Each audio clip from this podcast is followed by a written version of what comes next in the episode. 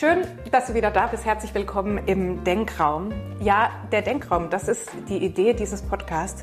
Das ist ein Raum, in den ich Menschen einlade, die mich faszinieren, die in irgendeiner Form interessante Themen mitbringen und über diese Themen nachdenken. Mein heutiger Gast, der ist so jemand. Ich habe ihn kennengelernt bei meiner Ausbildung zur Respekttrainerin. Er selbst ist Rhetoriktrainer bei der Jörg Löhr Akademie Respekttrainer und hauptberuflich kann man, glaube ich, sagen, Anwalt für Arbeits- und für Familienrecht. Ja, und als solcher hat er jede Menge zu tun, wie er mir sagt. Und diese viele Arbeit, die kommt unter anderem daher, dass Menschen zu wenig oder vielleicht auch zu schlecht miteinander sprechen, miteinander kommunizieren. Wir haben heute also viele Themen, lieber Klaus, über die wir sprechen können. Allen voran die Kommunikation und was sie mit Persönlichkeitsentwicklung zu tun hat. Darauf freue ich mich sehr. Herzlich willkommen, Klaus, ohne Sorge. Vielen Dank, Hanna, für die Einladung. Ich freue mich sehr auf unser Gespräch. Ja, gerne. Ich bin ganz gespannt. Und wir haben ja im Vorhinein schon viele Gespräche geführt. Ja. Und du hast immer wieder betont, wie wichtig die Kommunikation ist bei deiner Arbeit als Anwalt allen voran, mhm. weil genau sie dafür ausschlaggebend ist, dass Menschen überhaupt zu dir kommen. Absolut richtig. Vielleicht kann ich es an einem Beispiel verdeutlichen. Nehmen wir das Arbeitsrecht. Ein Unternehmen beauftragt mich, kommen Sie bitte in die Firma, wir haben einen Mitarbeiter, der seine Zahlen nicht erreicht, der, wie, wie es neudeutsch heißt, nicht mehr performt. Oh. Und können Sie den bitte kündigen? Interessant, dass ein Externer da beauftragt wird, so ein Gespräch zu führen. Das mache ich dann und ich frage natürlich vorher, was ist denn mit diesem Mitarbeiter? Ja, die Zahlen stimmen nicht. Gibt es noch einen Grund, warum stimmen die Zahlen nicht? Keine Ahnung, die stimmen nicht. Der kann gekündigt werden.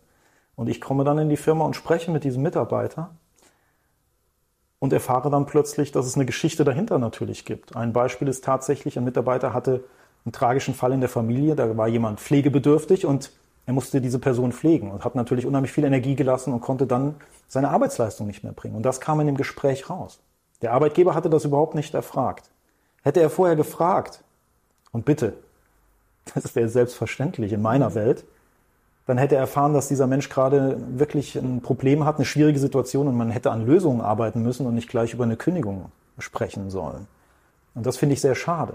Wir haben dann gesprochen und wir konnten da eine Lösung erarbeiten, dass er erstmal die Arbeitszeit reduziert hat, um die andere Aufgabe zu meistern und ist dann nachher in voller Kraft wieder zurückgekommen.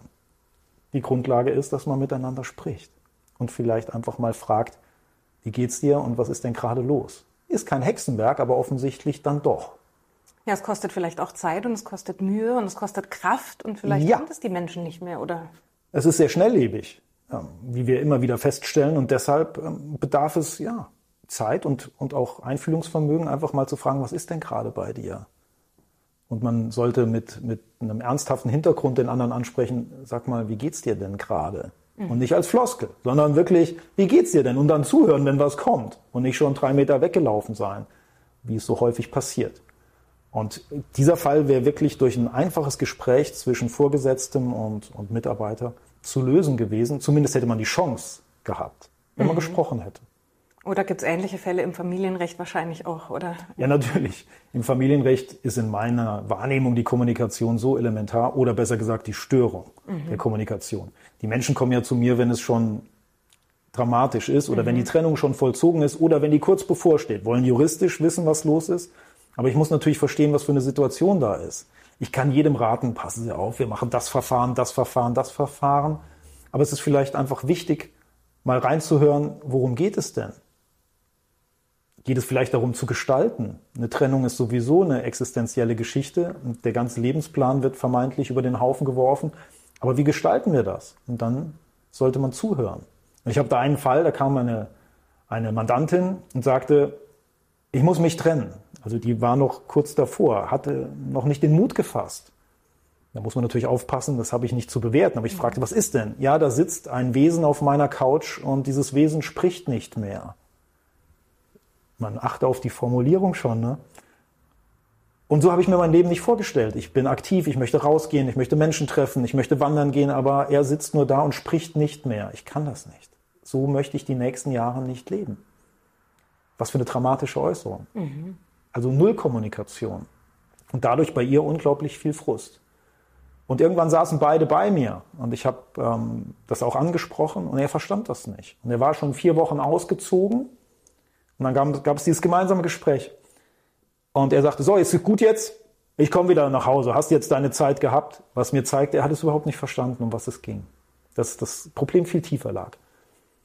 Und dann sagte sie, du kommst vielleicht gar nicht mehr nach Hause. Und das war der Moment, in dem er merkte, wie ernst das ist. Und dann machte er es Klick bei ihm und er sagt, du, du hast alle Zeit der Welt. Und ich hatte dann einen Vorschlag unterbreitet, trefft euch doch mal alle zwei Wochen in einem Café, neutraler Ort, und versucht zu sprechen. Nach Wochen kam eine Rückmeldung, ja, wir treffen uns alle zwei Wochen. Wir sitzen einem Café, trinken Kaffee zusammen und haben die tollsten Gespräche. Nein, es war kein absolutes Happy End. Irgendwann gab es die Scheidung, aber beide haben fast eine freundschaftliche Verbindung und sprechen miteinander und kommunizieren. Vielleicht ist es doch ein Happy End am Ende. Du bezeichnest das Happy End als sie sprechen miteinander. Das sagt ja auch ganz schön viel aus, ne? Ja, finde ich, dass man im Austausch ist, dass man dem anderen zuhört, dass man selber seine Ideen äußert und ja, wie man beim Respekttraining sagt, dass man den anderen sieht. Und darum geht es. Wie kommen Menschen an diesen Punkt, dass sie, weil du sagtest ja selber, diese Frau, die hat so ihre Beziehung mit diesem Mann nicht begonnen. Ne? Ja. Sie hat gesagt, das ist nicht der Mann, den ich geheiratet habe. Korrekt. Was passiert dann in so einer Phase, die ja über Jahre sich oft erstreckt, auch bei Mitarbeitern und bei Vorgesetzten, dass man einfach nicht mehr miteinander spricht? Gibt es vielleicht ganz viele Erklärungen. Einmal der Alltag, die Schnelllebigkeit, dann kommen Kinder, dann sind die Kinder im Fokus, vielleicht vergisst man äh, sich selber ein Stück weit und unterschiedliche Entwicklungen, denke ich. Also es ist, es ist sehr komplex und jeder Fall ist anders, aber offensichtlich wird dieser Punkt, dass man miteinander spricht, was auch ganz am Anfang ja stand, mhm. äh, immer weiter nach, nach hinten geschoben, weil alles andere plötzlich vermeintlich wichtiger ist, was mhm. überhaupt nicht so ist. Und dann fängt es an, sich immer mehr zu entfernen. Mhm. Logischerweise. Weil man ja auch nicht mehr fragt, wie geht's dir? Ähm, kann ich was tun? Oder warum ist das gerade so oder so? Bin jetzt kein Paartherapeut. Nein, mhm. ja, ich bin Familienrechtler. Aber ich höre natürlich viele Geschichten von Mandanten und kann mir dann hier und da ein Bild machen, ohne dass ich es bewerte.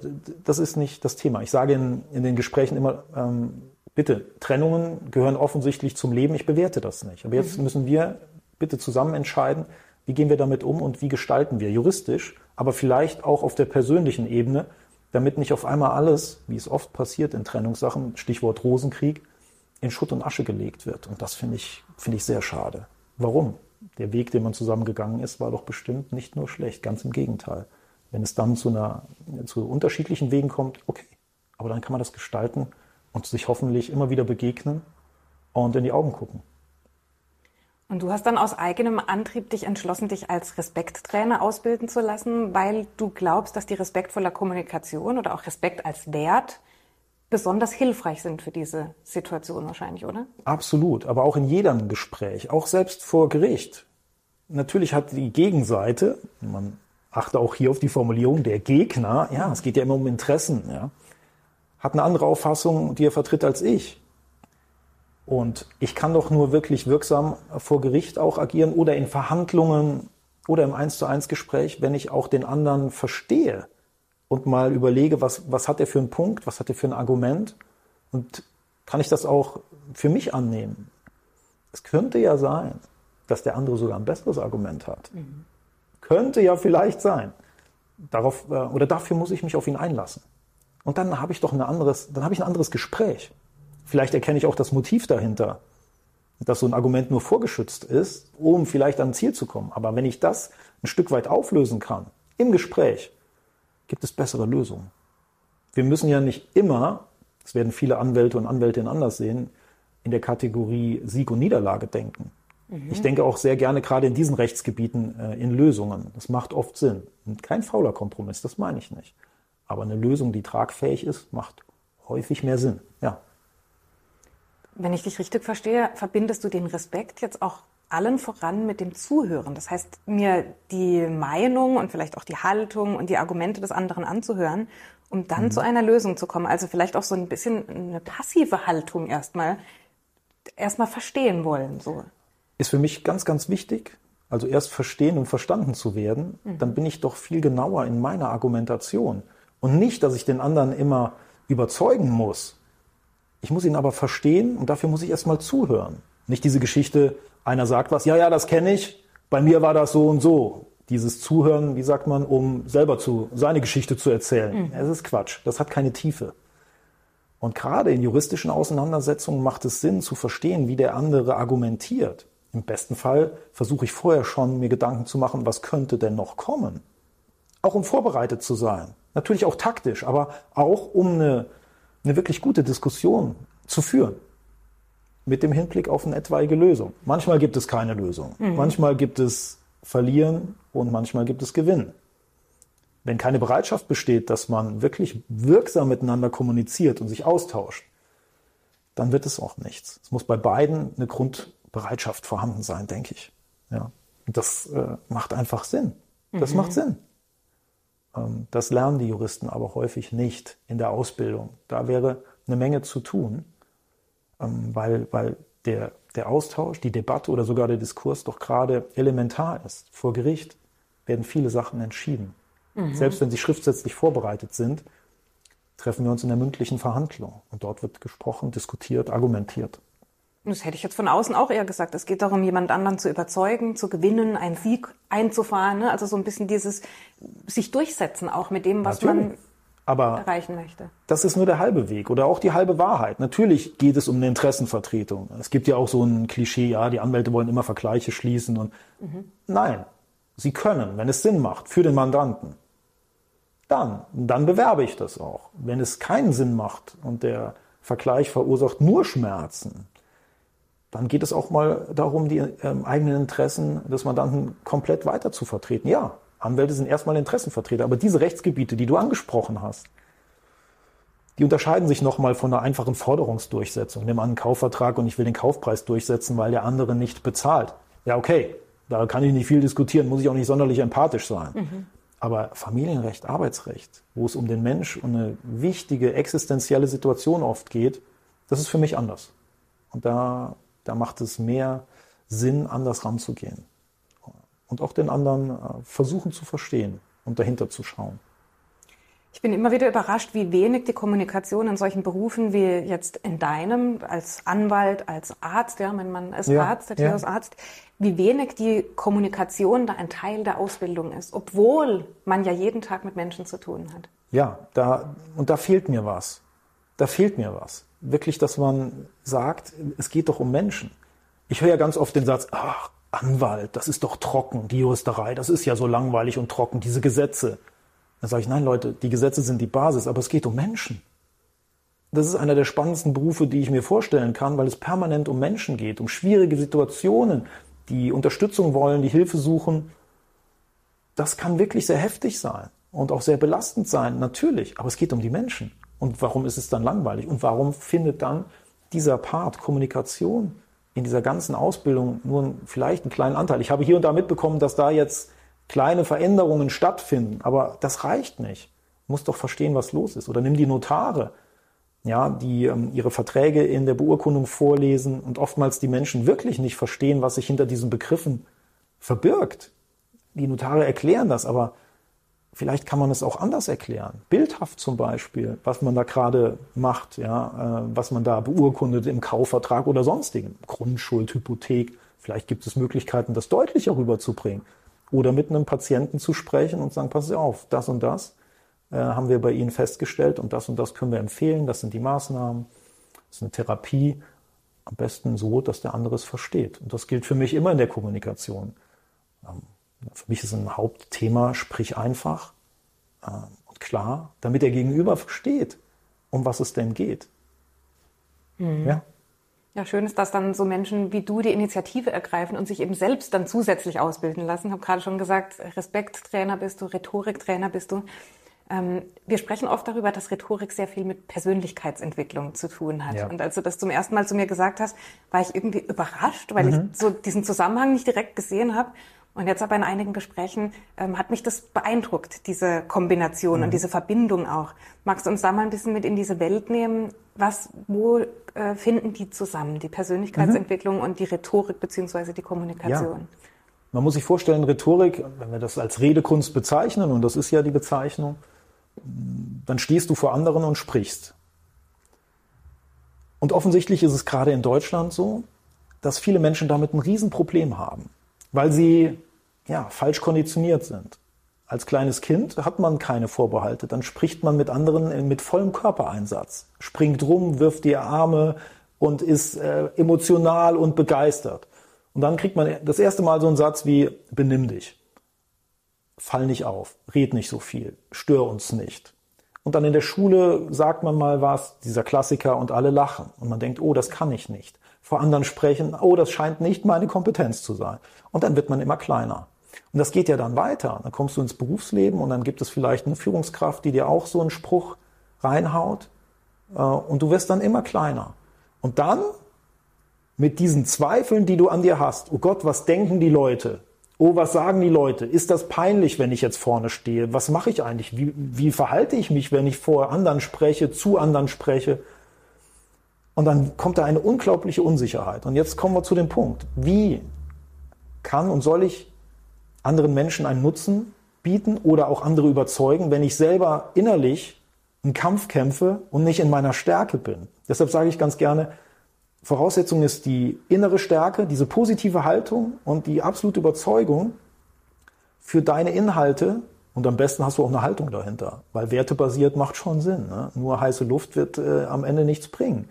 Also dass du wirklich von, von deiner Botschaft überzeugt bist. Und diese innere Stärke, die wird dann zur äußeren Stärke, wenn du vor anderen sprichst. Wenn du selber dauernd am Hadern bist, werden deine Zuhörer oder deine Gesprächspartner das irgendwann merken, dass du selber innerlich ein Thema hast oder zerrissen bist im schlimmsten Falle oder sonst was. Und deshalb fängt es erstmal bei dir an. Und in den Seminaren ist es wirklich so, dass eine Großzahl auf die, äh, Großzahl auf die Frage, wer denn Redeangst hat oder ein flaues Gefühl zumindest, ja, mehr als die Hälfte sich melden. Und dann, oh nee. Viele kommen rein, oh, vor anderen reden, das ist die Hölle. Sag ich, das ist eine schöne Voraussetzung für ein Rhetorikseminar. Schöne Stimmung am Anfang, ja, wunderbar.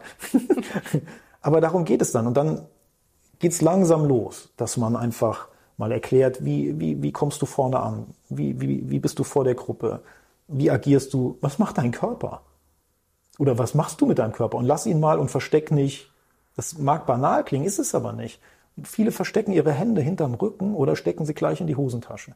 Du wirst aber merken, wenn du anfängst, deine Gestik an, einzusetzen und die wird noch größer, dann macht das auf einmal etwas mit deiner Stimme und du wirst auf einmal viel energetischer weil das alles gekoppelt ist. Und dann gewinnst du mehr und mehr Sicherheit, wenn du weißt, wie du vorne agierst und dann geht es los. Wie nutzt du auch deine Stimme? Wie modulierst du? Wie nimmst du die Leute mit, mit dem Blick? Dafür musst du ja auch ein Selbstbewusstsein haben, um die Leute auch anzugucken. Es mhm. hilft ja nichts, wenn ich vorne stehe und gucke die ganze Zeit auf den Boden oder auf mein Skript oder sonst irgendwas. Und wie interagierst du? Und das hat was mit Selbstvertrauen, vielleicht am Ende sogar mit Selbstwert zu tun. Mhm. Und deshalb ist es Persönlichkeitsentwicklung. Und plötzlich merken die Menschen, dass es kein Hexenwerk ist, dass du nur ein paar ja, Tipps und Werkzeuge brauchst, wie du vor anderen agierst oder mit anderen sprichst.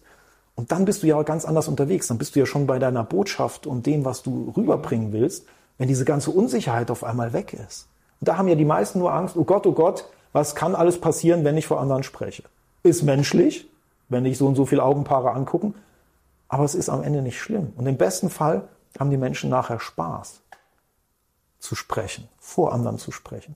Wie schön wäre das, wenn du jederzeit irgendwo aufstehen kannst und sprichst und hast Freude dabei. Und das ist mein Ziel. Mhm. Ich sage den, den Teilnehmern immer, sucht euch eure Bühne. Ihr steht sowieso jeden Tag auf eurer Bühne, egal mit wem ihr sprecht, aber sucht euch aktiv eure Bühne. Den Geburtstag der Oma, ein Jubiläum eines Kollegen oder eine Präsentation, die erforderlich ist. Wer macht die? Sag ich, ihr macht die. Ab jetzt. Mhm. Und dann auf einmal passiert da was. Also da wird vielleicht auch ein Glaubenssatz tatsächlich umgedreht, von wegen, ich kann nicht vor anderen reden. Nein, was soll passieren? Und selbst wenn ich einen Hänger habe, dann finde ich den roten Faden wieder. Und dann geht's weiter. Und das wirkt einfach menschlich und nahbar. Und das ist wunderbar. Das ist wunderbar. Das heißt, wenn ich dich richtig verstehe, bevor es an die eigentliche Anwendung konkreter Rhetorik-Skills, konkreter Instrumente geht, brauche ich eine innere Sicherheit ja. und eine innere Stärke. Ja. Und die manifestiert sich dadurch, dass ich im Grunde mir das zutraue überhaupt erstmal, dass ja. ich äh, vielleicht Geschehnisse, die mal waren, die mich geprägt haben, die mir bestimmte Glaubenssätze vielleicht auch auferlegt haben, dass ich die so ein bisschen versuche mal aufzulösen und so ein bisschen befreiter werde in meinem ja. Auftreten, um dann überhaupt auch zugänglich zu sein, beispielsweise für solche rhetorischen Elemente, die er einbauen kann. Natürlich, wenn ich, äh, ich kann natürlich direkt anfangen und mit rhetorischen Stilmitteln arbeiten und die alle erklären, aber das ist graue Theorie. Wenn ich aber auf der anderen Ebene, also an meiner inneren Haltung und Stärke noch nicht gearbeitet habe, dann konsumiere ich die Theorie und sage, ja, ja, super. Aber ich bin nicht in der Anwendung. Mhm. Und reden lernt man nur durch Reden. Und es wird nicht anders gehen. Deshalb gibt es unheimlich viele Trainingsformen im Seminar.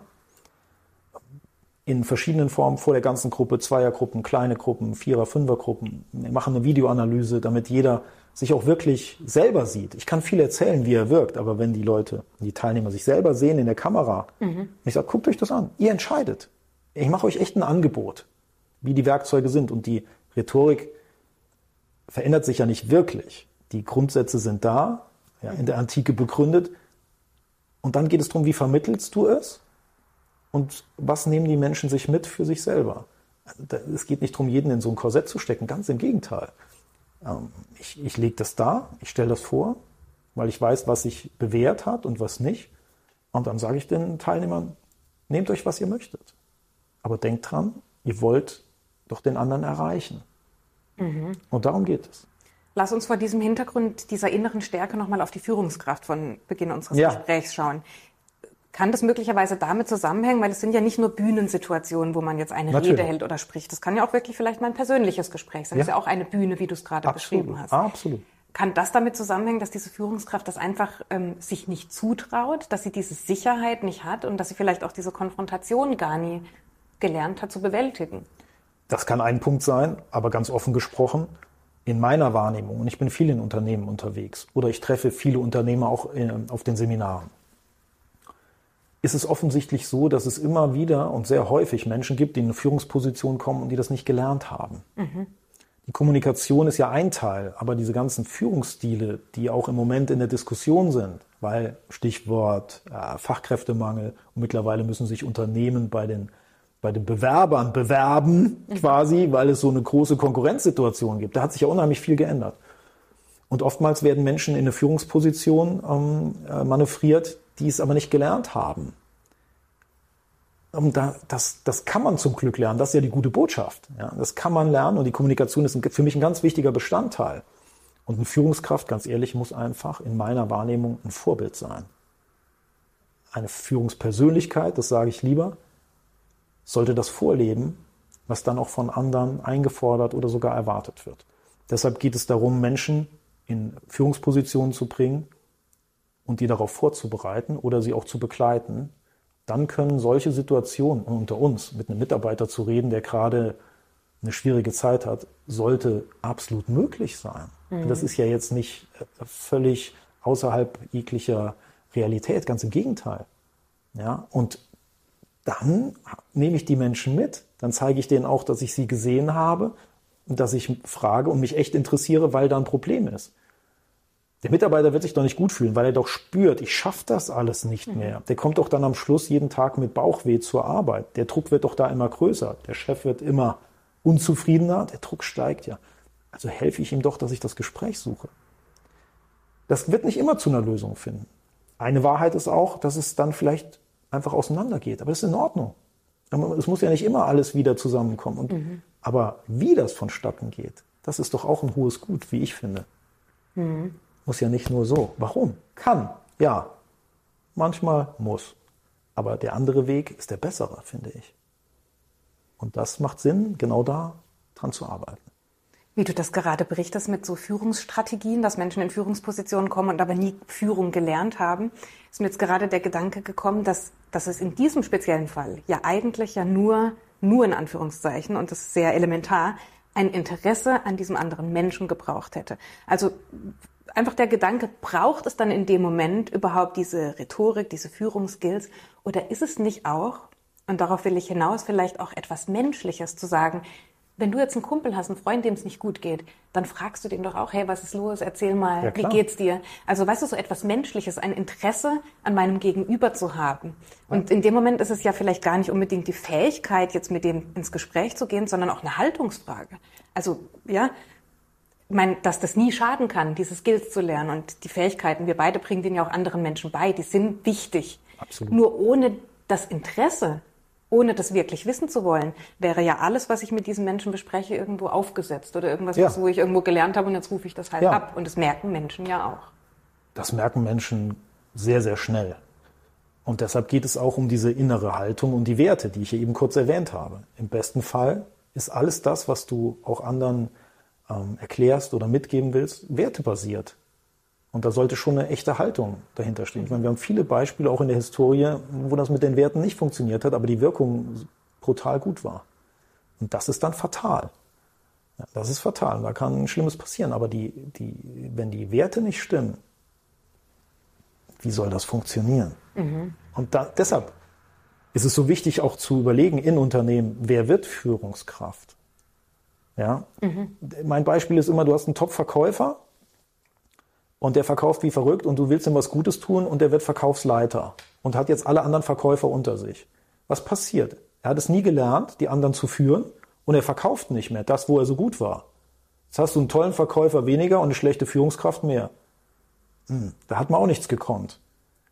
Wenn du sagst, hey, könntest du dir das vorstellen und wir geben dir die Möglichkeit, dich fortzubilden, und dann kann da ein Schuh draus werden. Aber dieser Gedanke findet ja oft statt. Als Belohnung kommst du in eine Führungssituation und man nimmt dir quasi das, wo du so toll drin warst. Und das andere kannst du noch gar nicht. Entschuldigung. Und das passiert leider zu oft. Gut, wobei ja überall Menschen irgend an einem bestimmten Punkt das erste Mal in eine Führungsposition kommen. Das Ja, ist ja so der Lauf der Dinge. Dass das einfach, dass jeder mal sozusagen in dieses Gewässer das betritt, was wo er einfach noch nicht kennt. Ja. Aber Und dann, du sagst, die Vorbereitung ist dann darauf ja, wichtig. mein Wunsch wäre, diese Menschen vorzubereiten und dann vielleicht auch noch be zu begleiten ein Stück weit ähm, mit entsprechenden äh, Fortbildungen oder Seminaren, Führungstrainings, damit die sich selber ein Bild machen können und auch sensibilisiert werden. Was heißt es? Nicht nur Vorbild sein, sondern auch was für Werkzeuge habe ich und hoffentlich immer mit dem, ja, mit dem echten Interesse, wie du sagst. Sonst äh, wird es nichts. Ich stelle mir gerade die Frage, um nochmal auf das Beispiel aus dem Familienrecht zurückzukommen. Mhm. Diese Dame, die dann sagt, ich erkenne den gar nicht wieder, der spricht einfach nicht mehr mit mir. Ähm, was, was kann man in so Momenten tun? Also wenn du jetzt wirklich vielleicht einen, einen Partner oder einen Mitarbeiter oder einen Vorgesetzten, in welchem Rahmen auch immer sich das bewegt, jemanden hast, der einfach nicht so aus sich rauskommt und der auch gar nicht, gar keinen, es muss ja keine Freude, kein Interesse am Reden haben, aber der einfach keine Bereitschaft zeigt, sich mit dir auszutauschen. Wie kann man so einem Menschen vielleicht auch unterstützen, dass der so ein bisschen vielleicht das wieder aufgreift? Das geht in, in, in, in meiner Wahrnehmung wirklich nur so, dass man das sehr deutlich benennt. Dass man sagt, pass auf, ich sehe, dass du nicht mehr sprichst oder dass wir nicht mehr sprechen. Und dann, dass du dann dein Gefühl äußerst und sagst, das verletzt mich. Oder das, das tut weh oder das enttäuscht mich. Je nachdem. Das kommt auf, auf die Personen an, auf die Handelnden. Und dass man sagt, diese, diese Bindung, die wir hatten, die geht dadurch verloren. Das ist schade. Wie siehst du das oder können wir zusammen daran was ändern? Das ist recht klar formuliert. Aber du sagst, du sagst ja ganz deutlich, was es emotional mit dir macht. Und das ist eine sehr offene Geschichte. Weil wenn du so sagst, ja, gut, wir reden nicht mehr, okay, ist nicht schlimm, kann ich mein, meine Sachen machen. Aber in Wirklichkeit passt es nicht. Und es macht ja was. Man entzweit sich.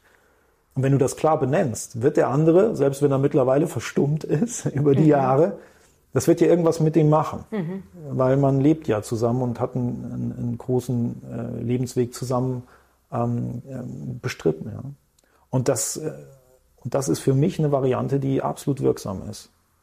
Wenn der andere sagt, ja, dann ist es so, aber nö, dann musst du überlegen, macht es Sinn? Weil, wie ich eben sagte, Kommunikation wird nicht alles lösen. Und manchmal ist dann auch ein Schlussstrich richtig. Ich will gerade nochmal auf deine Ausdrucksweise, wie du dieses äh, Problem angesprochen hast, zurückkommen, weil sich dahinter ein rhetorisches Stilmittel ja schon ähm, äh, verbirgt. Ähm, ich glaube, die gewaltfreie Kommunikation ist so da der Rahmen und das fand ich jetzt schön, wie du es ausgedrückt hast. Ne? Du hast nicht gesagt, in Form von Vorwürfen, du redest nicht mehr mit mir, du machst das alles falsch, du bist faul, du hast abgeschaltet, du, du, du, ne? Kritik, mhm. Vorwürfe mhm. und du-Botschaften, sondern wie du aus deiner Perspektive das wahrnimmst. Wir genau. beide, wir reden nicht mehr miteinander. Und mich verletzt es, ja. mir tut es weh, mit mir macht das XY. Und was können wir dagegen tun? Genau. Und das ist klar, wie du sagst, es ist aber respektvoll. Ja. Das heißt, ich beleidige niemanden. Und das ist vielleicht schön auch zu erwähnen als, als Modell, als Art der Kommunikation zu sagen, wie kann ich klar kommunizieren und aber gleichzeitig respektvoll kommunizieren. Weil das ist ja oft, zumindest in meinen Trainings bekomme ich das oft zurückgespiegelt, ja, aber ich will doch, ähm, also wenn ich auf Respektlosigkeiten hinweise, dann verstehen manche Teilnehmer nicht, wie kann man es denn schaffen, diese beiden auf den ersten Blick widersprüchlichen Arten mhm. der Kommunikation mhm. klar und dennoch respektvoll, wie kann man die miteinander kombinieren? Und das ist eben dann ein schönes Modell, finde ich. Finde ich auch, weil du kennst das ja aus, äh, aus Gesprächen. Wenn du von einem äh, Gesprächspartner einen Vorwurf gemacht bekommst, merkst du, dass sich bei dir selber Widerstand mhm. bildet. Ja? Und dass du denkst, Moment mal. Und mit Kritik umgehen ist ja immer so ein Thema. Ja? Mhm. Okay, man versucht dann, das nicht emotional zu sehen. Manchmal gelingt es, manchmal gelingt es nicht. Wir sind alle nur Menschen, ja. Oder geht auch um Tagesform manchmal, mhm. ja. Und dann machst du ja zu, wenn ich sage, du redest nicht mit mir und äh, du nimmst mich nicht mit, in, äh, wenn es um Entscheidungen geht und das und das. Das sind Vorwürfe. Und dann soll der andere noch zugänglich sein für ein Gespräch, wenn sich schon so ein Widerstand vielleicht auch unterbewusst bildet. Mhm. Das ist menschlich, finde ich. Wenn ich aber sage, ich beschreibe die Situation, wie sie gerade sich für mich darstellt, du sprichst nicht. Da legst du ja viel Wert drauf. Wenn ich das feststelle, ist keine Wertung drin. Mhm. Ich stelle es nur fest. Ne? Ja. ja? Was, was, ich, was auch absolut richtig ist. Weil eine Wertung könnte ja auch schon ein Angriff sein. Mhm. Ich stelle nur fest, was ich beobachte. Und dann sage ich, was es bei mir für ein Gefühl auslöst. Mhm. Und dann bin ich bei mir. Und das gibt mir die Möglichkeit, dass der andere noch nicht alles zugemacht hat, sondern sich auf das Gespräch wirklich einlässt und sagt, oh, das habe ich gar nicht, gar nicht gesehen, dass dir das so viel ausmacht. Mhm. Und dann habe ich die Chance, in das Gespräch wirklich einzusteigen und vielleicht auch diese Tiefe hinzubekommen. Mhm. Und dann habe ich alle Chancen. Mhm. Und vielleicht noch als Ergänzung, auch in der gewaltfreien Kommunikation ist dann ja auch nach dieser Gefühlsbekundung auch noch die Frage, warum ist dieses Gefühl jetzt gerade für mich so wichtig? Also was ist der Hintergrund von diesem Gefühl? Was und dann kann ja in so einer Situation das auch sein, ich fühle mich von dir einfach nicht gesehen dadurch. Ja. Ne? Also ich bin enttäuscht, wäre das Gefühl, das ich ja. zum Ausdruck bringe, weil ich mich durch deine Zurückhaltung, durch das, dass wir nicht mehr sprechen, einfach von dir auch gar nicht gesehen fühle. Und das ist eben, glaube ich, eine Art und Weise der Kommunikation, die zum einen respektvoll ist und mhm. die aber auch Lösungen schafft, weil du vorhin von Lösungen gesprochen hast, weil der andere eben nicht in den Widerstand geht, weil er plötzlich merkt, es geht eigentlich gar nicht darum, dass sie mir jetzt Vorwürfe machen will, sondern es geht um sie als ihre Bedürfnisse und das, was sie sich für sich und für uns wünscht. Genau, das Bedürfnis, was dahinter steckt. Hinter der Emotion, die ich beschreibe, die bei mir gerade ähm, festzustellen ist. Mhm. Und dann gehe ich ja noch tiefer und sage, welches Bedürfnis steckt dahinter.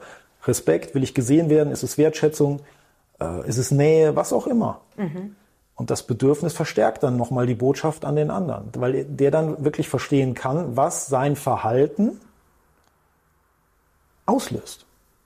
Mhm. Vielleicht war ihm das nicht bewusst, dieser Person. Und dieses Bewusstsein kann wirklich äh, was ändern. Das kann schon ein Gamechanger sein, ja. Die Chance ist deutlich größer, dann doch nochmal ins Gespräch zu kommen. Wie gesagt, es gibt nicht immer ein Happy mhm. End. Aber man kann dann es besser aufarbeiten, mit welchem Ergebnis auch immer. Aber darum geht es doch, mhm. dass wir im Gespräch sind. Konntest du in deiner ähm, Historie, bei deiner Arbeit auch schon mal solche Entscheidungen, vielleicht von einer Scheidung oder von einer Trennung, in welcher Form auch immer, verhindern, indem dass du solche Impulse zur Kommunikation gegeben hast? Wie gesagt, ich bin kein Paartherapeut ja. und vielleicht bin ich da der Falsche, aber es passiert sehr oft, dass ich ja diese Fragen stelle, was ist denn passiert? Mhm. Die Frage ist oftmals schon so ein Türöffner und dann, dann erzählen die Menschen natürlich ganz viel, weil mhm. sie das auch loswerden müssen. Mhm. Und das ist der Beleg dafür, dass sie woanders nicht sprechen können im Nein. Moment oder jemand einfach nicht zuhört. Und dann hörst du viele Sachen und dann hast du auch viele Ideen. Aber da halte ich mich eher zurück, weil ich mhm. da, ich biete gerne an, dass man äh, das dann auch nochmal anders aufarbeitet, zum Beispiel in einem Coaching oder sowas, natürlich. Mhm. Ähm, aber es ist oftmals dann schon arg spät, wenn die mhm. bei mir sitzen, also als, wenn sie bei mir als Anwalt sitzen. Dann mhm. ist es mhm. schon sehr spät. Aber ich, ich gebe da schon Impulse und Hinweise oder rate dann auch, sucht euch jemanden, ähm, der vielleicht auch an dem Thema einfach nochmal arbeitet, bevor ich juristisch dann mhm. ähm, das Ganze noch weitertrage. Das heißt, in den Verhandlungen ist dann eher das, also bei Gericht wahrscheinlich, wo du dann sagst, da kann man jetzt wirklich mit Verbindung und mit Kommunikation und mit Lösungen finden. Da kann man dann wirklich was tun. Kann man sehr viel machen. Oder es gibt vorher ein Gespräch, dass beide bei mir sitzen und ich bin Vermittler oder wie wir auch sagen, Mediator. Ne? Mhm. Ne? Und du versuchst Lösungen zu finden. Da kannst du natürlich nochmal, wenn du nicht einen vertrittst, sondern du da bist und versuchst und beide beauftragen dich quasi mhm. ähm, zu, äh, als Mediator tätig zu sein da kannst du natürlich noch mal ganz andere Sachen bringen. Aber selbst vor Gericht, es gibt so viele komplexe Fälle, je nach Rechtsgebiet.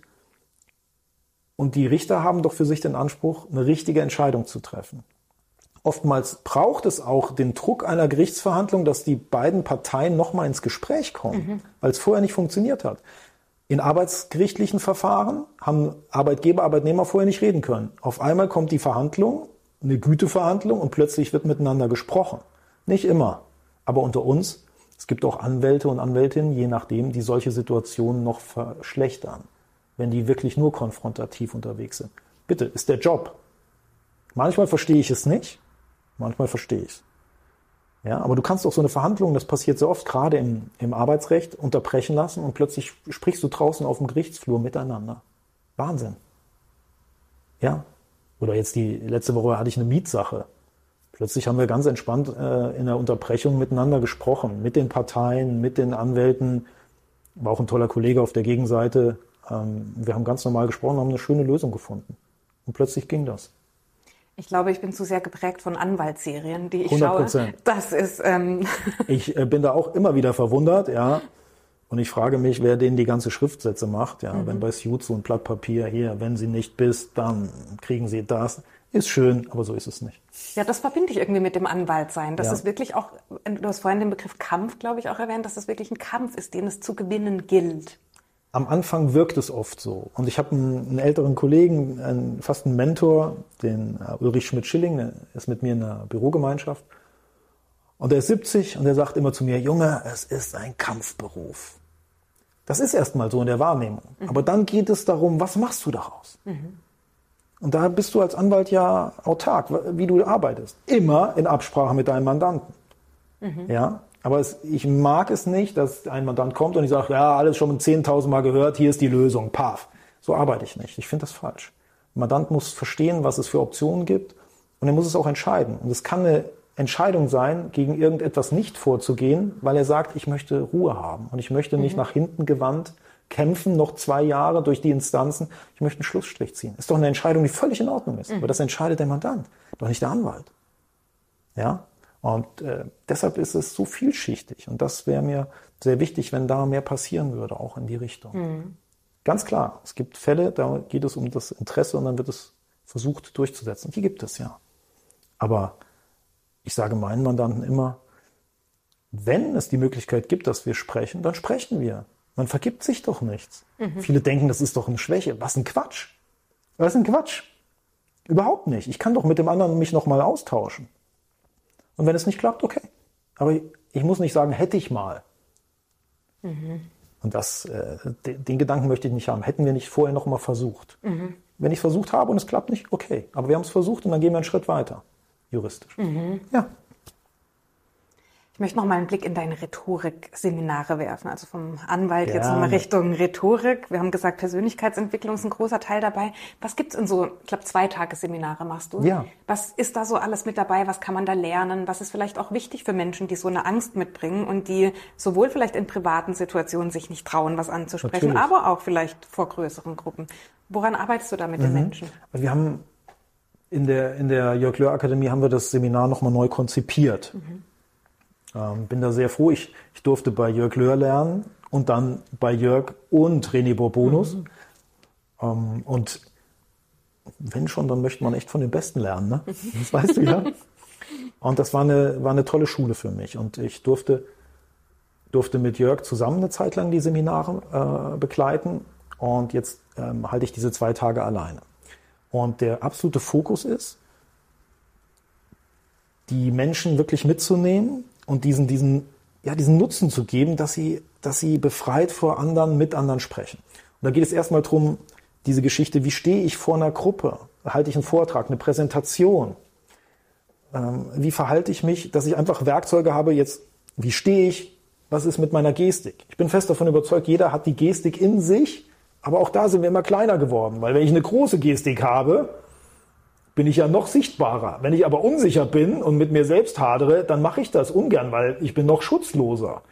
Äh, was mache ich mit meiner Mimik? Wie wichtig ist die Mimik, um Menschen mitzunehmen und ja, diese Spiegelneuronen, ja, ich habe eine offene, freundliche Mimik, ich bekomme das zurück. Wenn ich die ganze Zeit in, de, in das Publikum gucke und schlecht gelaunt mit zusammengezogenen Augenbrauen, dann gucken die alle zurück und ich denke, wann? Warum sind die so schlecht drauf? Aber ich bin's doch. Mhm. ich habe es verursacht. Und solche Sachen. Dann auch, was, wie, wirklich, wie ist der Blick? Wie kriege ich die Leute mit dem Blick? Mhm. Das ist die kürzeste Verbindung. Wie bekomme ich die in das Gespräch? Äh, was mache ich mit der Stimme? Und all das mhm. gibt unheimlich Sicherheit. Auch wenn du mit der Stimme arbeitest, hat auch mhm. viel mit Selbstvertrauen zu tun. Ja. Ja, stell mal vor, ich mache ein Motivationstraining und habe eine dünne Stimme. Ich kann daran arbeiten. Ich kann Stimmtraining machen. Es gibt tolle Stimmtrainer. Mhm.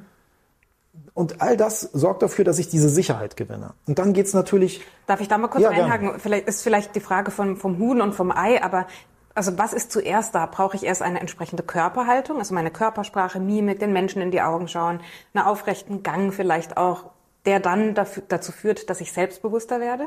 Oder mhm. braucht es, wie du vorhin gesagt hast, die innere Stärke erstmal und dann ist meine Gestik und mein Auftreten im Grunde die Konsequenz mhm. daraus, weißt du? Ja. Oder kannst du einfach an mindestens zwei Stellschrauben, die du ja. beide drehen kannst? Diese, diese Angst zu sprechen ist ja, wie gesagt, irgendwie hier unglaublich verbreitet. Das ist das Erste. Aber die, die resultiert ja einfach aus schlechten Erfahrungen, der Konditionierung und letztlich dann aus dem, vielleicht aus dem äh, Wissensdefizit, wie agiere ich denn, wenn ich vorne stehe? Weil mir hat das nie einer gesagt. Und in dem Moment, wo ich das erkläre und die das erfahren, direkt schon am Anfang, wie es ist, vor der ganzen Gruppe kurz zu stehen und zwei, drei Sätze zu sagen, haben die schon das erste Mal die Komfortzone brutal verlassen und denken schon, boah, das war der Hammer. Das war das erste Mal. Wir machen das in den zwei Tagen noch unzählige Male. Ihr schreit nachher danach, äh, Komfortzone war gestern, mhm. lasst mich hier raus. Ja. Und, und das, das, das ist eine Wechselwirkung. In dem Moment, wo die, wo die Teilnehmer vorne stehen und merken, ah, wenn ich, wenn ich ganz normal agiere, ohne ängstlich und verkrampft zu sein, gewinne ich sofort Selbstsicherheit. Und dann kommen kleine Übungen nach und nach dazu. Und jede Übung schult. Mhm. Und am zweiten Tag, gegen Nachmittag, ist das, ist egal welches Thema, ich, die, die, die reden einfach drauf los. Und extra Übungen, wo du nicht viel Zeit hast und einfach, und egal was, die fangen an zu reden. Würde ich das am ersten Tag am Anfang machen, würden die alle weglaufen. Weil die ja noch ihr Thema haben. Lampenfieber, Redeangst, mhm. schlechte Erfahrung. Oh Gott, wie ich eben sagte, was sagen die anderen? Diese ganzen Geschichten, Kopfkino, die uns das Leben so schwer machen. Das ist alles nur im Kopf. Wir machen uns ja verrückt. Und das ist eine Botschaft, die ich wirklich äh, mit voller Überzeugung da vertrete. Wir sind zu uns so selbstkritisch. Die anderen sind gar nicht so kritisch wie wir selbst zu mhm. uns. Und wenn das mal klar wird, und dann merken die das, dann sehen die sich auch selbst im Video, die Teilnehmer, und sagen, das war ja ganz gut. Ja klar. Und dann gibt es kleine Stellschrauben. Das dürfen die selber mit meiner Unterstützung ähm, dann gerne modifizieren, wenn sie möchten. Wenn ihr weiter so agieren wollt, dann macht das. Ich würde euch das empfehlen. Ihr entscheidet. Ihr entscheidet. Und es ist schön, weil du kannst in den zwei Tagen bist du ja permanent vorne mhm. und die können dann auch überlegen, ja, das macht Sinn, was er sagt, weil er macht es selber. Mhm. er macht es ja selber. Und dann ist es gut. Und das macht Sinn. Und dann gehst du wenn diese erste Sicherheit kommt, das ist ja nicht direkt erledigt, aber das ist direkt ein ja, Schritt. Ich bin gerade überrascht, weil ein Tag, das ist ja schon ein verhältnismäßig kurzer Zeitraum, um einen sehr auf lange Sicht angelegten Glaubenssatz oder so etwas ja. ähm, zu durchbrechen und so diese, diese ja. Freiheit plötzlich zu bekommen. Das ist so, aber weil durch du sagst, das am zweiten Tag sind die schon viel gelöst und sprechen dann ja. und, und kommen da aus sich raus. Es gibt natürlich einen Punkt, der ganz wichtig ist. Es ist am Ende, und das sage ich gerne auch ganz offen äh, zu den Teilnehmern. Das ist ja ein geschützter Raum. Und es entsteht natürlich sehr schnell ein großes Vertrauen unter den Teilnehmern, mhm. weil mir auch wichtig ist, dass wir eine, eine gute Feedback-Kultur haben. Dass wir nicht draufhauen und sagen, das war nichts, das war nichts, mhm. sondern dass wir sagen, pass auf, das war schon gut und das können wir noch besser machen. da siehst du, wie die Menschen das sofort annehmen. Mhm. Und oftmals passiert es ja anders. Du mhm. kriegst dauernd gesagt, was schlecht ist. Und dann sollst du wachsen. Ja, wie geht das? Wenn du immer mit dem Hammer auf was draufhaust, wird es nicht größer werden, oder? Mhm. Also verstehe ich nicht. Und dann äh, fassen die schnell Vertrauen. Und wenn wir diese ersten Werkzeuge durchhaben, befeuere ich das eben auch, dass die Teilnehmer sich untereinander Feedback geben. Und das schult die unglaublich. Und dann bekommst du von dem anderen ein schönes Feedback. Mhm. Bitte. Immer mit Verbesserung auch. Es geht nicht darum, allen zu sagen, dass sie toll sind. Das ist nicht das Thema. Einer meiner Lieblingssätze in dem Seminar ist, ich bin nicht hier, um euer Freund zu werden. Ich bin hier, um euch weiterzubringen. Mhm. Und das Feedback der Teilnehmer untereinander ist so wertvoll, wie die dann miteinander umgehen. Und du siehst, wie die wachsen weil das oftmals da draußen, ich sage extra da draußen, in der Warenwelt nicht stattfindet, weil mhm. du da sehr viel Ellbogen hast. Ich empfinde es zuweilen im Moment als sehr aggressiv. Auch vor Gericht ist es so, oft. Und dann sind wir natürlich zwei Tage auf einmal in einem geschützten Raum, gehen sehr wertschätzend, sehr respektvoll miteinander um. Mhm. Und du merkst richtig, wie die Menschen befreiter werden dadurch. Mhm. Und am zweiten Tag wird es natürlich auch emotionaler, weil ich bin auch ein Verfechter davon, der sagt, seid emotional gerne. Emotionen transportiert wirklich ähm, Botschaften. Vielleicht am besten in eine Geschichte eingebunden, ja, oder mhm. Bilder und Emotionen äh, transportiert. Und da kommen natürlich viele, auch so Businessmenschen, zack, zack, ja, so. Und ich ermuntere die, ähm, auch emotional zu sein. Und dann haben wir natürlich Übungen, die sehr dazu geeignet sind, Emotionen zu zeigen. Mhm. Da passieren tolle Sachen. Wirklich tolle Sachen. Ähm, mir geht es nur darum, dass die Menschen sich auch ausprobieren, weil sie sich das vorher überhaupt nicht zugestanden haben, weil mhm. du musst ja funktionieren und so ganz äh, straight sein. Ich, nein, traut euch. Ja, du musst funktionieren und du hast auch diesen geschützten Raum nicht. Ich glaube, das war jetzt ein wichtiges Stichwort, ne? weil mhm. gerade in der Arbeitswelt, auch wenn wir bei Führungsthemen bleiben, ja. Traut man sich ja oft auch nicht, bestimmte Dinge anzusprechen, bestimmte Fehler zuzugeben, äh, Kritik zu äußern, weil eben die Reaktion dann so ernüchternd ist vielleicht oder auch verletzend ja. ist. Und auch in der Partnerschaft, glaube ich. Ja. Also ich glaube, in allen zwischenmenschlichen Beziehungen ist dieser geschützte Raum, diese Sicherheit, dieses Vertrauen vielleicht auch, dass ich auch vielleicht Schwäche zeigen darf, vielleicht auch mal Dinge ansprechen darf, die vielleicht nicht in das Stereotype passen. Ähm, ja, diesen Raum zu schaffen, finde ich schön, dass du das auch als Aspekt mit reinbringst. Ganz wichtig. Wichtig Ganz wichtig. Das bekommen wir auch nachher als, als ähm, Rückmeldung tatsächlich. Mhm. Und ähm, ich ermutige dann aber die Teilnehmer, das fortzusetzen, wenn wir auch aus diesem Raum rausgehen. Mhm. Ich meine, ich weiß es selber aus dem Anwaltsjob und ich mache das. Das kann auch mal schmerzhaft sein, aber das ist nicht schlimm. Weil wir müssen ja, dieses Funktionieren mag ich überhaupt nicht. Und ich mag auch das mit der Perfektion nicht. Das ist totaler Quatsch. Keiner mhm. muss perfekt sein. Ich, ich sag ganz klar, wenn du da Teilnehmer bist, möchtest du, dass da vorne jemand steht, der perfekt ist oder jemand, soll da jemand stehen, der nahbar ist? ich habe jemanden, der nahbar ist. Ich bewundere gerne Menschen. Ja, und mhm. wenn ich eben sagte, Jörg Löhr und René Bourbonus, äh, äh, da war ich in der Ausbildung und Jörg ist sicherlich äh, Mentor und Förderer von mir. Mhm. Ähm, da, da, ich lerne gerne von den Besten, aber äh, Nahbarkeit finde ich ganz wichtig. Und die sind für mich, diese Menschen, auch nahbar mittlerweile, ganz klar. Ähm, und das macht den Unterschied. Ich will dann nicht jemand, der oh, hier super performt und und ich komme gar nicht wirklich die letzten, äh, die letzten Meter ran. Das, das ist es nicht. Mhm. Deshalb darf ein Fehler passieren. Jeder, der vor Leuten spricht, hat bestimmt schon mal erlebt, dass man auf einmal von der eigenen Emotion übermannt wird und man sieht das gar nicht kommen. Mhm. Und plötzlich merkst du, was ist das denn? Und auf einmal läuft da eine Träne runter.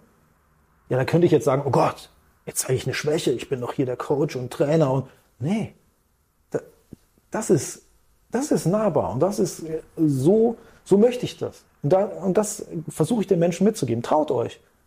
Ihr seid vielleicht angreifbar, aber im Endeffekt seid ihr viel stärker als die, die sich das nicht eingestehen.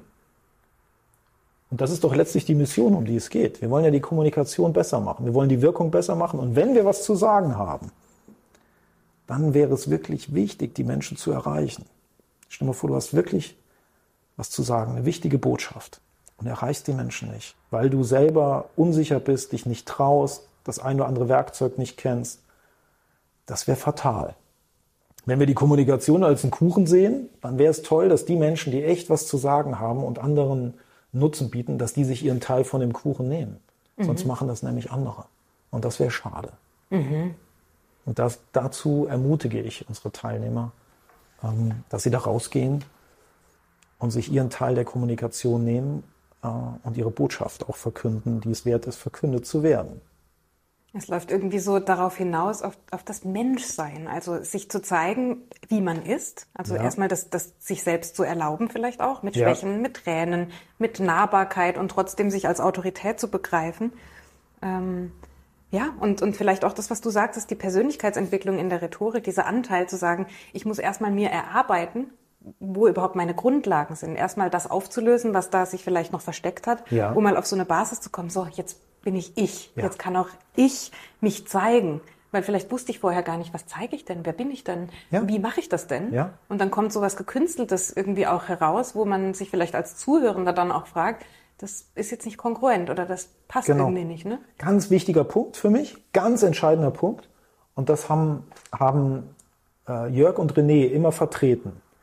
Und das ist so wichtig, weil es gibt ja heute ganz andere Situationen.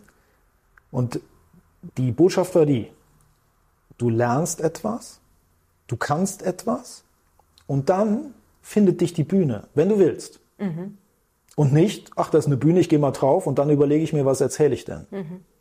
Und dafür musst du eine Persönlichkeit sein. Mhm. Zumindest musst du wissen, wer du bist mhm. und was deine Botschaft ist und du hast eine Expertise. Mhm. Für mich geht es so. Das ist die richtige Reihenfolge, mhm. dass ich erst etwas erlernt habe und wirklich eine Qualität mir erarbeitet habe die für andere von Bedeutung sein kann. Und dann kann ich das auch anderen mitgeben. So rum macht es Sinn. Mhm. Und die Botschaft ist für mich der rote Faden. Und das kannst du und solltest du natürlich immer weiter entwickeln. Also dieses lebenslange Lernen. Weil Jörg sagt immer, und das finde ich super, du kannst hier vorne nur rausgeben, also sprechen, was du oben in dein Hirn reintust. Mhm. Äh, und das ist die Wahrheit. Mhm. Das ist die Wahrheit. Und so, äh, und so macht es wirklich Sinn. Mhm. Ja. Jetzt beobachte ich ja auch deinen Weg ganz genau und sehe dich immer häufiger auch selbst auf der Bühne, also neben den Seminaren, neben ja. den Trainings, dass du auch da sowohl moderierst als auch ähm, deine Seminare vorstellst. Mhm. Was hast du vielleicht jetzt aus diesen ähm, Erfahrungen Neues für dich gelernt? Mhm. Weil ich stelle mir vor, dass es schon auch was anderes ist, diese Dinge in der Theorie zu lernen und zu kennen und die, die kennst du sicherlich alle. Aber dann zu sagen, jetzt stehe ich auf der Bühne und probiere mich mhm. selber nochmal aus. Was waren da so vielleicht für dich aus der letzten Zeit deine Erkenntnisse? Ja, das war sehr, sehr spannend. Das war sehr spannend, als, als ähm, die Jörg Löhr Akademie sagte, Klaus, die Seminare wunderbar, du willst ja auch Bühne. Dann sage ich, ja, genau. Und da gibt es Großveranstaltungen mit 1000 bis 1500 Leuten. Und da habe ich dann letztes Jahr erstmalig die Möglichkeit bekommen, auf dieser Bühne zu stehen. Und diese, dieser Respekt davor, der ist natürlich da. Wie schön, mhm. dass der da ist. Ja. Und dann gehst du da hoch und plötzlich sagt dir so dein Unterbewusstsein, hey, es funktioniert alles. Die Werkzeuge sind alle da. Mhm. Vorher hatte ich immer mal Fachvorträge vor auch mehreren Menschen oder ich hatte auch mal Vorlesungen an der FH im Arbeitsrecht, 200 Leute, mal 300. Ähm, aber dann wird es größer. Gut, die Top-Speaker Lanxess Arena, ja, 14, 15.000, nochmal eine ganz andere Nummer, egal. Aber die Erkenntnis für mich war, ich stehe da und alles greift ineinander. Mhm. Und das war schön zu sehen. Und dann, ganz offen gesprochen, hat es einfach Spaß gemacht. Hat mhm. nur Spaß gemacht. Mhm. Und äh, ich kann wunderbar einfach sagen, egal wie groß das Auditorium dann ist, die Werkzeuge greifen. Mhm. Und natürlich gibt es immer eine Analyse nach einem Auftritt oder eine, einem Part auf der Bühne. Erstens wird es gefilmt und dann gibt es die Analyse. Und das ist gut so, weil Stillstand geht ja nicht. Also wir wollen es immer besser machen. Und es macht dann Spaß, auch das selber für sich nochmal einzuordnen. Und du findest immer was, was mhm. du vielleicht noch besser machen möchtest. Dann. Ach komm, Klaus, was findet man bei dir noch an deiner oh, Rhetorik auf der Bühne? Ja, ja, ja. Nimm uns mal mit, was, was, hat die Analyse ergeben? Eine, eine, ganz banale Geschichte. Es passiert, Jörg hat vor mir gesprochen, dann mhm. kam ich hoch und er hat immer diesen Notenständer, wo sein, sein, sein Skript drauf liegt. Mhm. René ist immer frei, ne? spricht frei, aber Jörg hat diesen Notenständer, das habe ich auch adaptiert. Ich fühle mich damit sehr wohl. Und er stand dann irgendwie seitlich. Und ich bin dann in die Mitte der Bühne. Und in dieser Situation, also schon alle Augen auf, auf dir und so weiter, war ich nicht in der Lage, diesen Notenständer zwei Meter mehr in die Mitte zu stellen. Und ich bin die ganze Zeit dahin gerannt. Ich habe das nicht gemerkt. Aber mhm. auf dem Video hast du es gesehen. Und ich, was mache ich denn da? Also, wie banal. Nimm das Ding rüber und stellst da. Mhm. Wie, wie schön, dass sowas passiert, ne? Weil das sind diese kleinen Sachen, Und dann große Wirkung für mich. Und dann auch tatsächlich nochmal, wie du auch mit dem größeren Auditorium umgehst. Mhm. Ähm, auch wie du die mitnimmst, diese Geschichten, dass du es einteilst, wo blickst du hin mhm. oder auch interagierst, dass du mal reingehst, äh, mit, mit einem Teilnehmer kurz ein Gespräch hast und so Sachen. Wie wunderbar und wie, wie, wie schön als Erfahrungswert. Ich habe sehr viel Spaß dran. Sehr, sehr viel Spaß. Ich finde es schön, dass du diese beiden Seiten beschreibst, die Nervosität, der Respekt ja. vor dieser neuen Aufgabe und aber gleichzeitig zu sagen, der Spaß ist dann so groß daran und das Wissen, dass ich mich vorbereitet habe, dass ja. ich Dinge weiß und dass das dann in der Kombination eigentlich zu einem Erfolg wird, weil die Nervosität und die Angst, vielleicht die Sorge, der Respekt ja auch zeigt, dass dir das Thema wichtig ist, dass du das ernst nimmst. Und dann aber zu wissen, ich bin aber gut vorbereitet, diese Kombination stelle ich mir als sehr wirksam vor, dann auch auf der Bühne. Für mich ist die, die Vorbereitung alternativlos. Das ist auch ein wichtiger Part im Seminar. Mhm. Ich frage dann auch, wie bereitet ihr euch vor, wenn ihr mal eine Präsentation habt und viele sagen, ja, einmal oder ach gar nicht, ich mache das. Und das, da sage ich, Leute, macht das nicht. Bereitet euch vor. Das ist oft mühsam, wenn man vielleicht auch allein in einem Raum steht und äh, seinen Vortrag oder einen Blog vom Seminar durchspricht. Aber Vorbereitung heißt für mich, es durchzusprechen. Mhm damit dein Gehirn auch weiß, wie sich dann anfühlt, wie du es formulierst. Wenn ich es lese, ja, ja, dann sage ich hier ein bisschen was und da. Das ist was anderes, als wenn du es durchsprichst. Mhm. Und das muss schon richtig geübt sein. Ja, und das äh, macht auch wirklich Sinn und dann fühlst du dich gut. Mhm. Es gibt auch so einen Satz, der sagt, du wirkst äh, umso natürlicher, umso mehr du dich vorbereitet hast. Und da glaube ich fest dran. Mhm. Ja, du kannst sicherlich auch gut in der Improvisation sein, aber irgendwann wird es mal nicht klappen. Und das mhm. möchte ich nicht. Ich möchte, dass es klappt. Ich möchte, dass es gut ist, weil eins habe ich auch gelernt. Am Ende geht es nicht darum, dass wir toll auf der Bühne sind, sondern es geht darum, dass wir unseren Teilnehmern, die sich die Zeit nehmen, uns zuzuhören, den größtmöglichen Nutzen bieten. Und wenn du das verstanden hast, dann kannst du nicht viel falsch machen. Mhm. Und die Botschaft äh, finde ich sehr, sehr wichtig. Mhm. Und dann wird da eine, eine runde Sache draus. Ja, und es zeigt auch, dass die Vorbereitung auch dazu führen kann, dass ich an Selbstbewusstsein gewinne. Ne? Für all diejenigen, die Sorge davor haben, oh Gott, was mache ich da oben? In dem Moment, in dem ich gut vorbereitet bin, mir Gedanken gemacht habe, wird vielleicht auch diese Angst ein bisschen weniger, weil ich ja weiß, was ich sagen werde und das geübt und trainiert habe. Das kommt dazu. Ich sage den, den Teilnehmern auch immer, wenn ihr vor anderen sprecht, gehen die davon aus, dass ihr inhaltlich auf dem Punkt seid. Mhm. Da wird doch keiner sagen, ho hoffentlich hat er seinen Text drauf. Mhm. Äh, Quatsch. Aber das muss ja auch mein, mein eigener Anspruch sein. Also, mhm. dass ich inhaltlich fit bin, ja. Aber dann kommt alles andere dazu, weil wir sprechen ja über Wirkung. Mhm. Wie erreiche ich die anderen? Und es gibt wirklich so viele, die einen tollen Inhalt haben, aber da wirst du sehen oder kannst du auch beobachten, da ist die Wirkung noch nicht so gut. Und das mhm. ist doch schade. Ja. Aber dass der Inhalt sitzen muss, äh, nicht zu diskutieren, oder? Mhm. Ja. Also ich muss wissen, was ich sage. Natürlich bitte niemals auswendig lernen. Das ist ja totaler Quatsch. Auswendig lernen, nein, nein, bitte nicht. Aber so oft und verinnerlicht und wenn du es selber erarbeitet hast, mhm. dann hast du es ja drin. Ja, dann, dann, kannst du einen Nacht, nachts wecken und du kannst es erzählen. Mhm. Und da wird ja nicht, also bei mir ist es so, da ist ja nicht jedes Seminar äh, wie das andere. Dann kommt mal eine neue Geschichte rein, dann baust du das mal anders auf. Du hast eine Interaktion, wo du dann mhm. spontan auch nochmal reagieren musst. Aber du weißt, wie es ist, weil es dein Thema ist und weil du mhm. das so gerne hast und weil du gerne darüber sprichst und weil du brennst. Und das mhm. ist Freude. Mhm. Schön. Die kommt bei dir rüber, lieber Klaus. Nein, überhaupt. Und wenn man dann sein Thema hat, wenn man dann die Inhalte weiß, dann kann man bei dir lernen, ohne Sorge zu kommunizieren. Das ist nämlich auch der Claim, das ist die Website, das ist irgendwo auch das Motto logischerweise angelehnt ja. an deinen Namen. Und ich vermute, davon gehe ich jetzt einfach aus, dass alle Zuhörenden, die jetzt irgendwie Interesse an diesem Thema bekommen haben, sich bei dir melden dürfen zu diesem Thema. Natürlich. Und ohne Sorge kommunizieren ist das möglich. Du hast es erwähnt, ich arbeite viel mit Jörg Löhr zusammen und gebe äh, für ihn viele Seminare. Mhm. Das möchte ich unbedingt sagen und das mache ich nicht alleine. Ich mache das mit meinem Wingman, mhm. dem Serjan Arabaci, mhm. ähm, der mich da unterstützt und der die Teilnehmer auch mitnimmt. Und das ist eine tolle Sache, wenn du das dann ähm, so in der Wirkung noch verbessern kannst, gerade auch im Jugendrhetorik-Seminar. Ähm, war ja auch ganz wichtig, um die Jugendlichen auch nochmal von sich aus anzusprechen. Mhm. Und das macht dann sehr viel Freude. Und wie gesagt, wer, wer sich alleine weiterentwickeln möchte, im Einzeltraining geht das.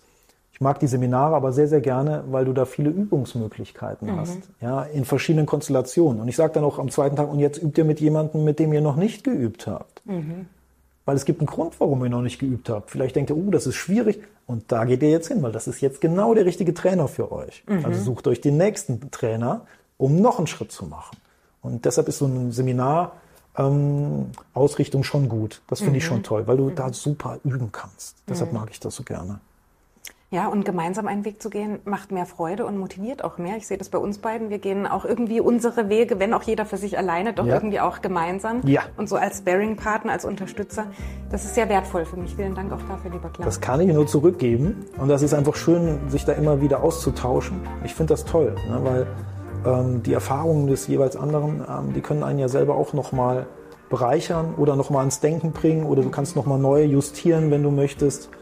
Und das finde ich, finde ich sehr wertvoll. Und deshalb, da sind wir beide uns ja einig, es macht einfach Spaß, dann auch äh, zu teilen und zu geben, was man gerade wieder an Erfahrung hat. Mhm. Und das macht's aus. So empfinde ich das. Und das, äh, das ja, ich, ich achte das als sehr, sehr wertvoll. Ja. Ja, das geht mir auch so ohne Sorge kommunizieren, wer das lernen möchte und wer da sich rhetorisch und kommunikativ auf den neuesten Stand bringen möchte, darf das bei Klaus ohne Sorge machen. Und ähm, in jedem Fall sehen wir uns bei der nächsten Denkraumfolge wieder, so hoffe ich. Klaus, vielen Dank nochmal und bis bald. Ich danke.